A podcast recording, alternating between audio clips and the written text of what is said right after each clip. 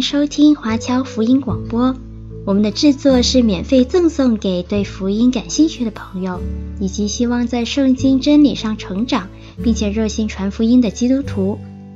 您可以透过电话和电邮向我们索取，或浏览我们的网站 cgbconline.org 来了解我们的最新资讯和制作。您也可以在 Apple Podcast、Google、Spotify 以及 SoundCloud 等各大 Podcast 平台的手机应用程式上搜索 CGBC Online 或加拿大华播来收听华播的制作。我们也欢迎您以自由奉献的方式来支持我们的事工。再次感谢您的收听。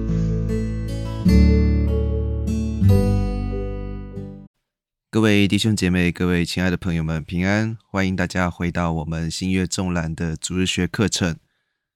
今天是我们的第十三堂，这一堂课跟下一堂课，我们就会跟大家一起来分享一般书信。因为一般书信的数量都还蛮多的，所以我们会把它们分成两节课来讲。今天这一堂会跟大家来先稍微介绍一下一般书信。然后跟各位比较简单的来介绍雅各书和彼得前后书。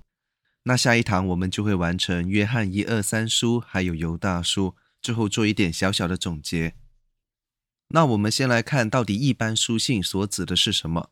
上一堂我们有介绍过希伯来书，希伯来书本身就是其中的一本一般书信。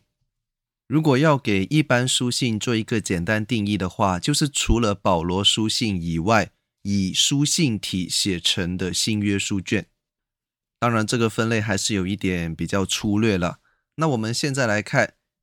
在新约圣经当中，一般会被认为是一般书信或者叫普通书信的书卷，就包括以下这几卷：有我们上一堂讲过的希伯来书，还有经堂会讲的雅各书和彼得前后书，还有下一堂会讲到的约翰一二三书，还有最后一本犹大书。在这八封书信里面，希伯来书的作者是不明的。这个我们上一堂有稍微讲过，如果忘记了，就重新再看我们上一堂的视频。其他的一般书信大致上都是以猜测当中的作者来命名，或者如果各位对“猜测”这个字不是很喜欢的话，你也可以说是用传统认知的他们的作者来为他们这些书卷来命名。那其实也正如我们在第一、第二课的时候有提到，这一些作者的身份是不是真的如我们想象当中的那样子，是这些传统认知的作者？那还是有一定的争议性。而当我们纵观这一些一般书信的时候，他们都有一些共同的特质。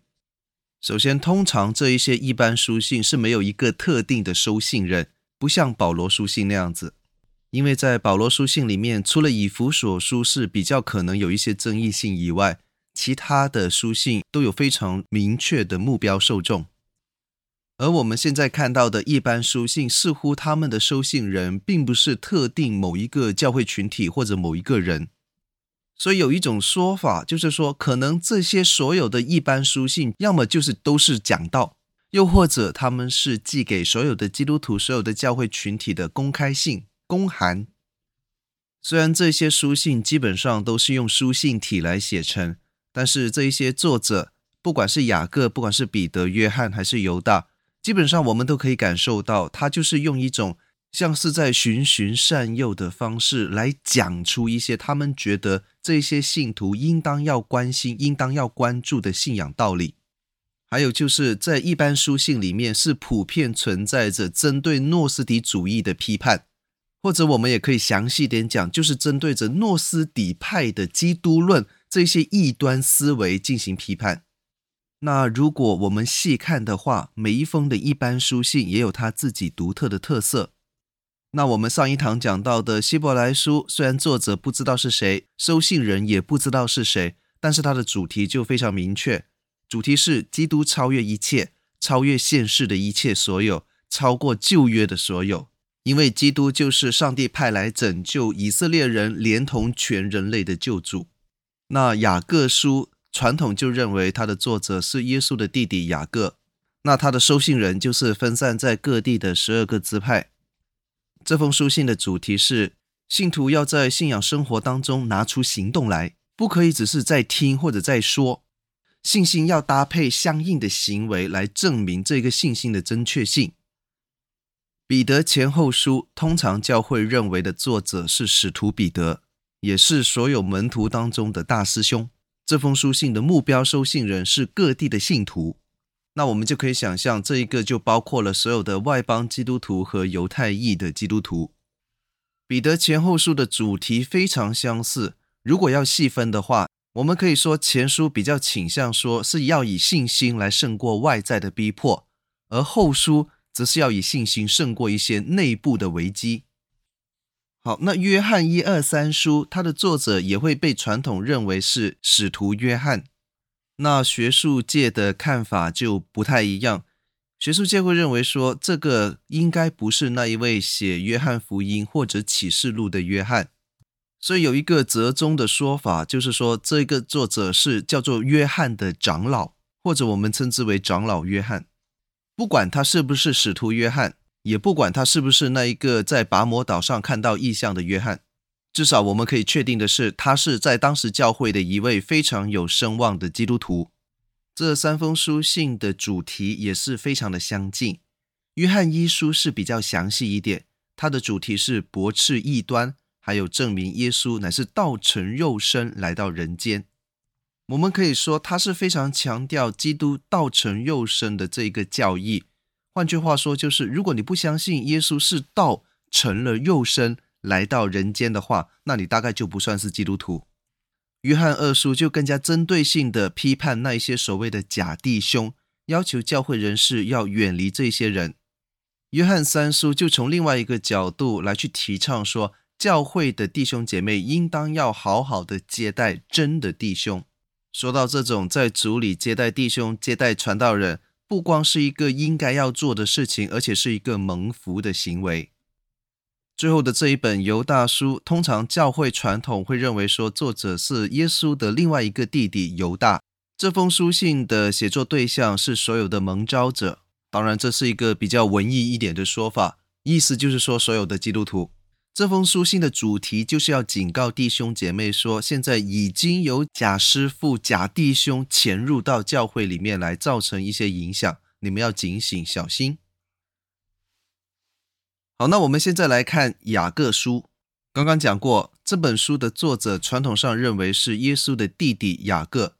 那可能有人会问说，你看这本书的名字，为什么不可以是那一位使徒雅各呢？其实坦白讲，也不是完全没有可能，只是相对来说，这个可能性比较低而已。因为早在《使徒行传》记载的那一个年份当中，这一位使徒雅各就已经被斩首殉道了。在那个时候，教会还在比较初期的状态，还没有形成很大的规模。当时的教会生活可能还处于一种像是在凡物公用那样子的类似共产主义的形态当中。所以也理应不会有像我们今天在看到雅各书里面所描述的那些状况，比方说有人光听到不行道啦，比方说有人在教会里面歧视穷人，教会的会众当中会出现贫富分化，这些应该都是教会已经发展到了某一个阶段之后才会出现的状况。另一方面，当时在教会当中可能也确实有很多人叫做雅各。可是像雅各书这样子，一开头就说我是雅各，那大家都知道他是谁的话，应该就只有这一位耶稣的弟弟，也是耶路撒冷教会领袖的雅各长老，也只有这一位雅各可以在写信的时候不用自我介绍，可以用一些好像很强烈、很有权威性的语气来去教导这些在教会里面的弟兄姐妹们去做该做的事。但话又说回来，这只是其中的一种可能性。我们也不太能够完全排除说这卷书的作者其实是另外一位名叫雅各的教会领袖所写的这个可能性，但其实这个作者的问题也不是很重要，不会影响到我们阅读这卷书卷时候的心态。这封信的收信人是散住在各地的十二支派的人，是不是意味着这卷书原始的收信人是那些犹太裔的基督徒呢？当然是有可能的。我们再回看作者，如果这卷书的作者真是那一位耶稣的弟弟雅各，而他又是耶路撒冷教会的领袖，耶路撒冷教会的成员又大多数是犹太人，那他对犹太信徒有特别的关注，非常合理。而且我们也要想起，耶路撒冷的教会是曾经被打散的，因为有着这样子的历史渊源，所以他在用词方面使用这种散注啊、分散各地之类的，就非常符合他的身份。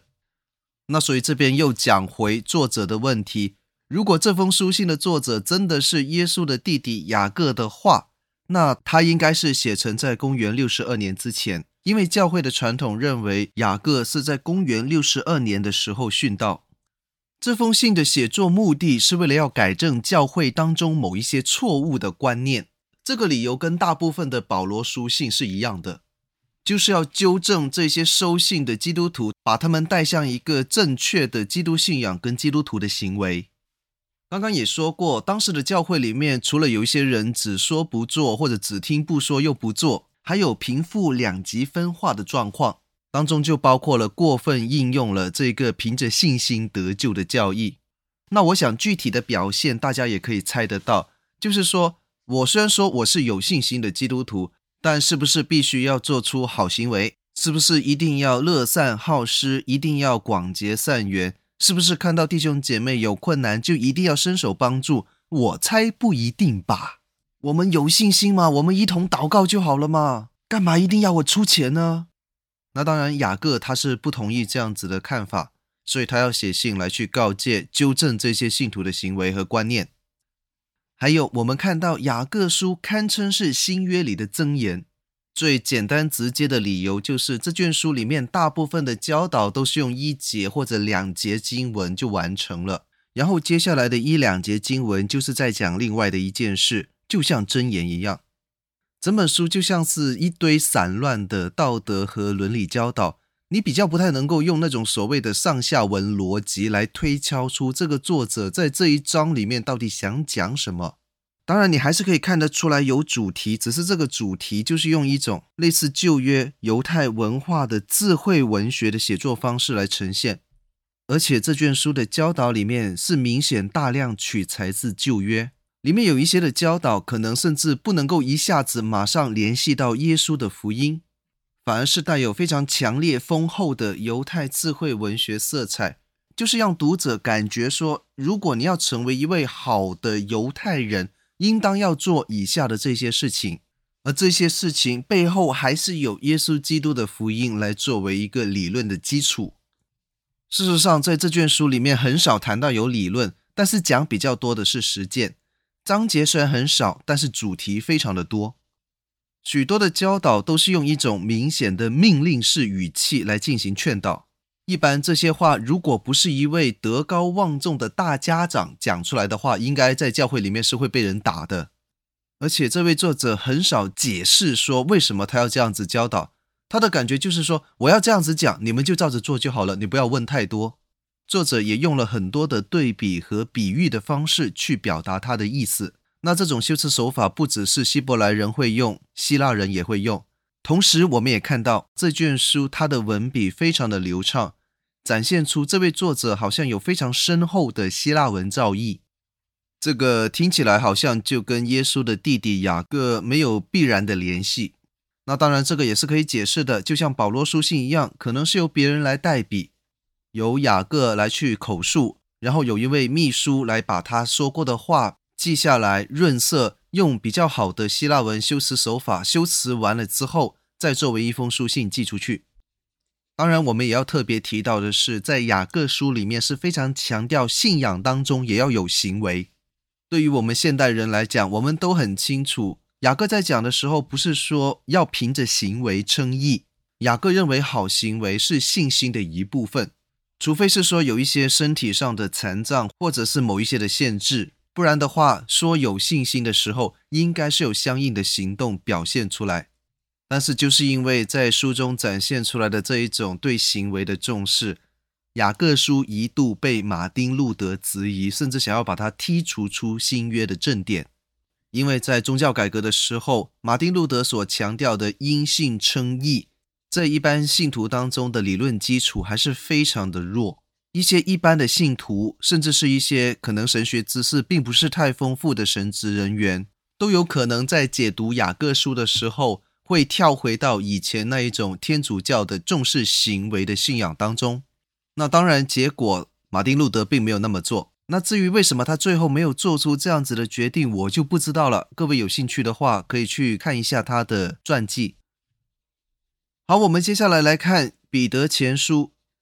这卷书的作者自称自己是使徒彼得，也就是那一位耶稣的大弟子。那按照我们一般传统教会的认知，既然圣经都这么讲了，我们就这样子相信。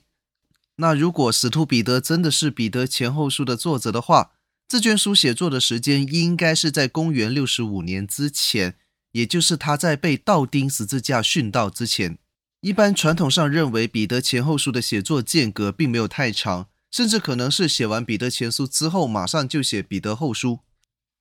这位作者说，他自己写作这卷书的时候，他是在巴比伦。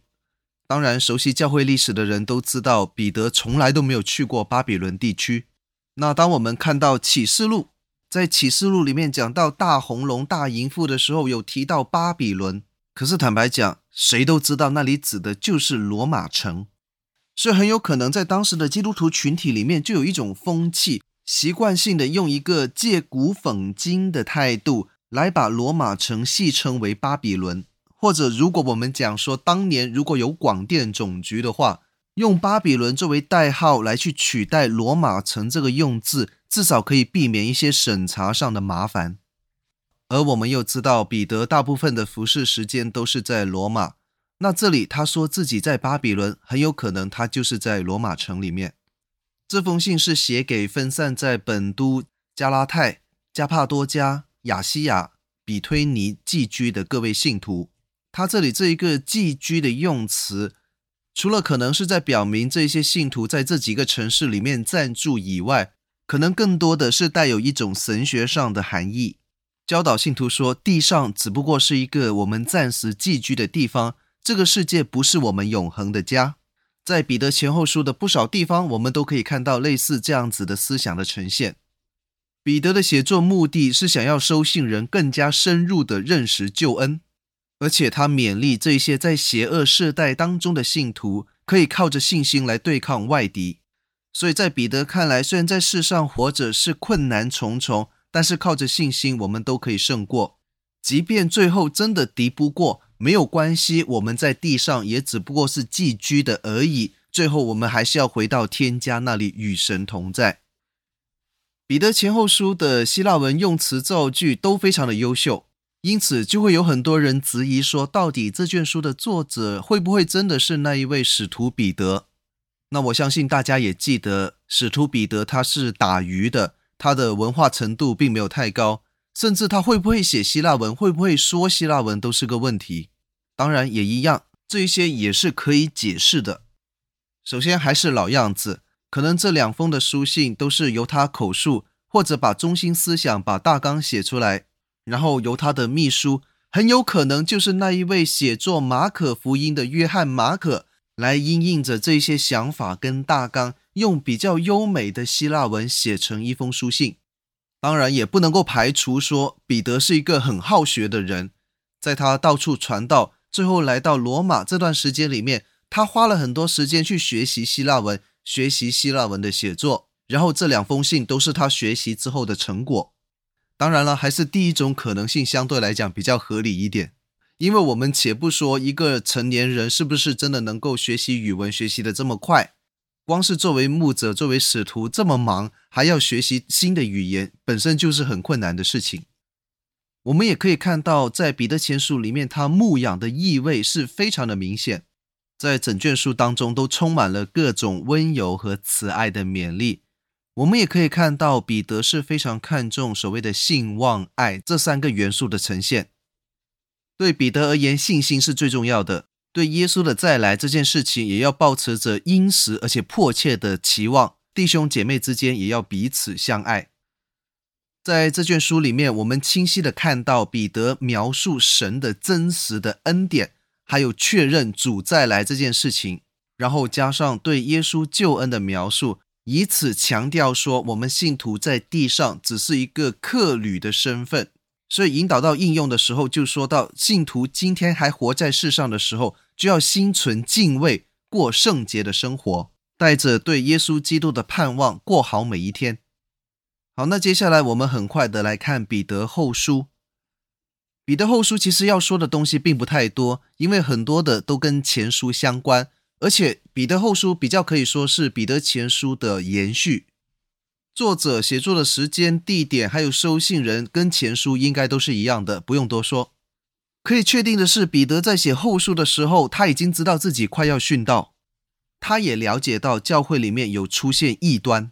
所以这卷后书就是基于彼得前书里面讲到的，靠着信心抵抗外来的逼迫的基础上，还要进一步的用信心来去对抗教会内部的各种问题。刚刚在前书里面讲到的信望爱，要有信心，要对耶稣基督再来有盼望，信徒之间要彼此相爱。除此以外，我们这些蒙恩的罪人，在教会里面的人，在真理上也需要有长进。因此，彼得对于在教会里面出现的假师傅、假弟兄，做出了非常严厉的批判，批判到几乎可以说是咒诅。所以，当我们在问说为什么彼得要这么严厉的时候，有可能第一是他亲眼看到这些假师傅带来的危害，他看到这些坏人把基督徒带离开上帝的面前，带他们走上歪路，让他们离开了神的恩典，所以他对这些人极其的痛恨。另外，还有一个可能性，就是彼得在离开世界之前，上帝给他有特别的恩典，让他看到更多的异象。包括我们非常熟悉的，本来彼得应该是可以逃离罗马，只是他在意象中看到主对他说：“你要回去殉道，用殉道来见证主的恩典、主的福音。”所以他就这样子照做了。所以他最后很轻易的就被抓到，而且是被倒吊十字架的殉道。当然，这些就是教会的传统，并没有在圣经里面出现。所以也有可能，并不是彼得已经看到现在的教会里面就有这些的伤害，而是上帝透过圣灵让他有先知的眼光，看到将来的世界里面教会会因为这些异端带来极大的伤害，所以他有感于这些历史当中的异端邪说，而在这里做出了一种预言式的警告。那我们也看到，在彼得后书里面有非常详细的末日论述。在讲到主再来的时候，大概的景况会是什么样的？那这几方面看起来也很像是异象。或许彼得也像约翰一样，得到某种程度上幕后的启示，只是他并没有像约翰那样子看到那么多，或者没有把它那么系统性的写下来。但是他有强调一个重点，就是耶稣基督是一定会再来的。只是为什么到了他写信的这一刻，耶稣还没有回来呢？这当然就不是主忘记了，或者是他要单言什么，而是主希望更多的人，甚至所有人都有机会得救。所以在这边，我们也再一次了解到，当时的基督徒对于耶稣再来、末日来到的这些观点是有一些的转变。就像我们以前在讲到保罗的写作的时候，保罗书信里面也有呈现出这样子的转变。以前他们以为自己有生之年可以看到耶稣基督的再来。后来就转变成为我们要在地上做好见证，即便耶稣再来的时候已经是我们离世之后，我们还是可以跟主在空中相会。所以，当这两位非常著名的使徒在自己的写作当中都有呈现出这些转变的时候，这种想法上的转换确实有存在在历史当中。那在这一堂的最后，我们也看到彼得有为保罗的神学论述做出辩护。他的说法是，保罗的神学、保罗的书信，有些地方虽然看起来没有那么容易理解，但是他所说的都是真实的。那这个一方面是反映了彼得跟保罗之间再没有任何的不和。我们在读保罗书信的时候，也了解到彼得跟保罗曾经在神学上有一些的分歧，具体的体现是在要不要要求基督徒跟从犹太人的传统。这件事情甚至可能让这两个人有发生过争执，但是现在这两个人应该互相之间是再没有任何的嫌隙。那这个一方面也是说，他们当时的争执可能只是神学上的理念不同而已，并没有 take it personal 上升到个人情感上的互相不爽。所以，即便神学不同，但彼此仍然可以是好同工、好弟兄。那就算当时可能真的有一些不高兴。现在也已经没事了，上帝已经在两个人当中做了调停的工作，他们两个现在是一个非常和谐，而且成为彼此的属灵遮盖这样子的关系。那除了这个个人层面、情感层面或者关系层面的问题之外呢，另外一方面，这种说法也是呈现出当时保罗神学确实有带来教会当中的一些冲击，甚至有一些的信徒他是过度解读了保罗神学里面的一些观点。那彼得在这里就提出说，应该要尊重保罗写作时候的初衷，他当时怎么写，怎么样呈现这些神学的观点，就要这样子去理解。不要过度的去解读。如果真的有一些地方是不懂的，你应该要去问保罗。如果问不到保罗，就问保罗的弟子提摩太也好，提多也好，随便，请他们来好好的去解释，而不是自己在乱猜。那这个某种程度上来讲，也是彼得展现出他对弟兄的爱。一般的教会传统认为说，彼得写完了彼得后书之后没多久，他就已经上十字架。所以，严格来讲，彼得后书也可以算是彼得的遗书。那透过阅读这两卷彼得的写作，我们也可以更加了解这一位耶稣基督的大弟子，他在现在这一个生命最后的阶段，对信仰的理解，还有对弟兄姐妹、对教会的深切爱意。好，那我们今天就讲到这里，下节课我们继续来看剩下的一般书信。感谢各位的收看跟收听，我们下一堂再见。